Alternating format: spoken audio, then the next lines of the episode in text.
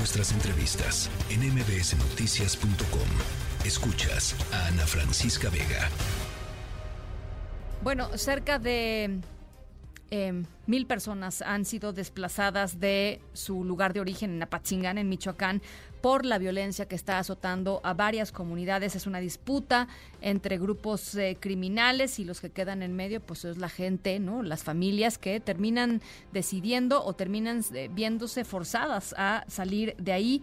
De acuerdo con información que ha proporcionado, ha hecho público el Observatorio de Seguridad Humana de la región de Apatzingán, eh, pues estos son cientos de familias que tuvieron que abandonar sus hogares. Muchos de ellos se refugiaron de forma temporal en una parroquia del municipio de Uruapan. Algunos de ellos fueron a otros, a otros municipios en donde tienen familia, en donde tienen conocidos, en fin, la cosa eh, muy complicada allá en la región de Apatzingán y en la línea telefónica nos pidió que eh, pues que guardáramos su, su identidad eh, por, por temores a represalias de, de, violencia, represalias físicas. Está el consejero del Observatorio de Seguridad Humana de la región de Apatzingán. Consejero, gracias por platicar con nosotros. Gracias por ofrecerle el testimonio esta tarde.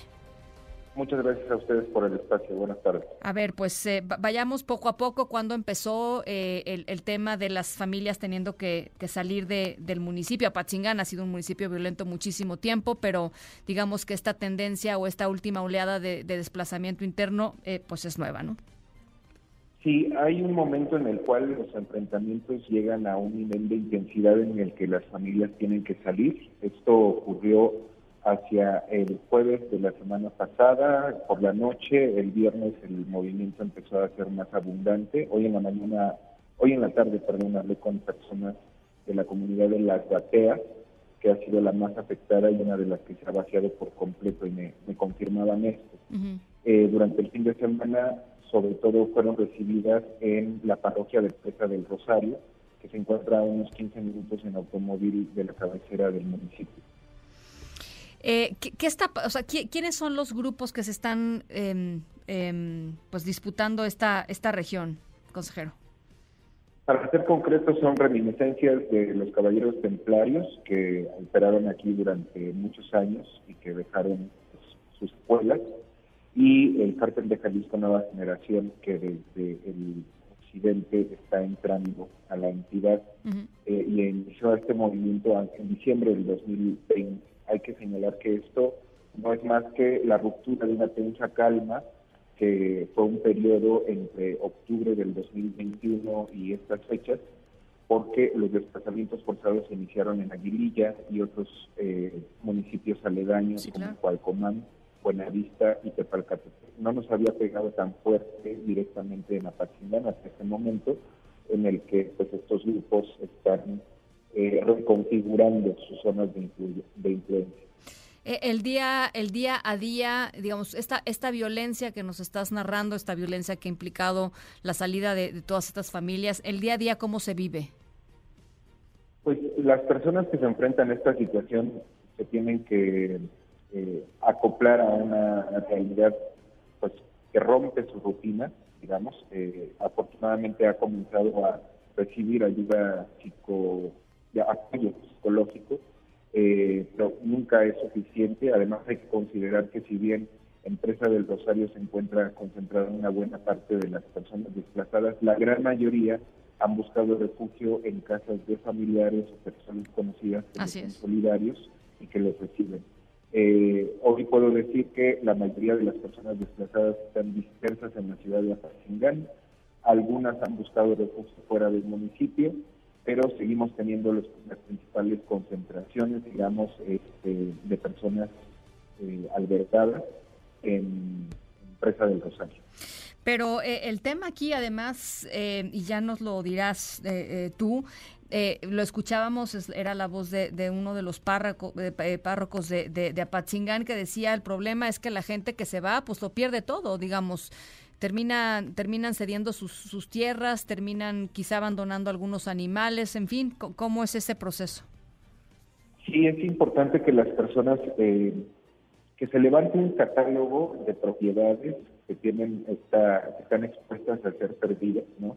Las personas cuando salen en una situación así, lamentablemente no llevan sus documentos, si es que los tienen, sus actas de propiedad o etcétera, Eh, pero hay que hacer lo posible por levantar un, consenso, los testimonios que digan esta es mi casa, tenía tal cantidad de ganado, eh, estos enseres, ¿cierto? Y eh, en ese sentido, pues ya se están tomando algunas medidas por parte de las autoridades responsables. Quiero destacar que el que mencioné del 2020-21, las autoridades del Estado tardaron 10 meses en establecer una mesa de trabajo y eso complicó muchísimo tanto la evaluación de la situación como su atención. Actualmente estamos hablando de cinco días el tiempo que se tardaron en reaccionar. Pero si bien no es lo ideal y siempre buscaremos que haya una atención adecuada para la dignidad de las personas víctimas, pues ya se están tomando algunas medidas afortunadamente. Eh, ¿qué, es lo que, ¿Qué es lo que se busca en lo inmediato hacer, eh, consejero?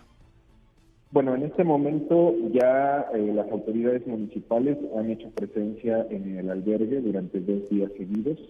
Eh, el sistema DIF ofreció este apoyo psicológico que mencioné previamente tanto a adultos como a niños.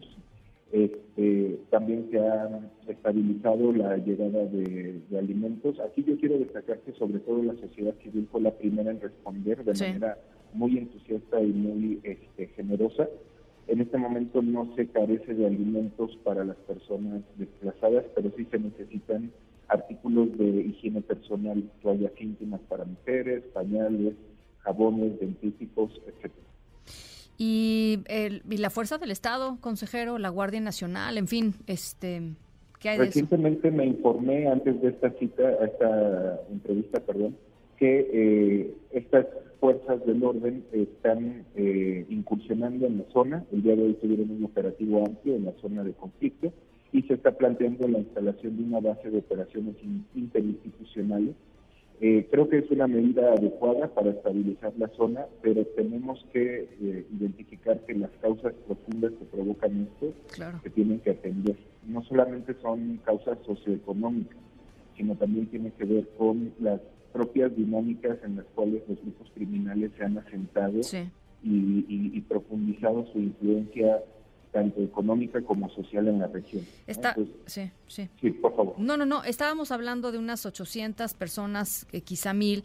Eh, potencialmente, ¿cuántas personas podrían ser? Hemos visto otros lugares, Zacatecas, por ejemplo, las comunidades de alrededor de Fresnillo, pues prácticamente abandonadas, desaparecidas. En otros puntos también de Tierra Caliente, allá en Michoacán, ha sucedido también en otros momentos. Eh, digamos, quisiera imaginarme un poco el universo de las personas que hoy están en riesgo.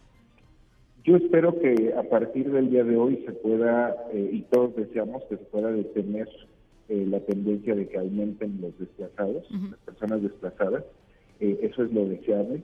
Como le digo, ya empezaron las, las operaciones de las instituciones de, fuerza del Estado. También hay que notificar que hoy recibimos la visita de la Secretaría del Migrante del Estado, acompañadas por las agencias de ACNUR y UNICEF.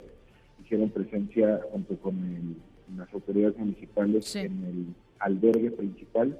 Y esto, pues bueno, son buenas señales, pero debemos eh, mantenernos alertas.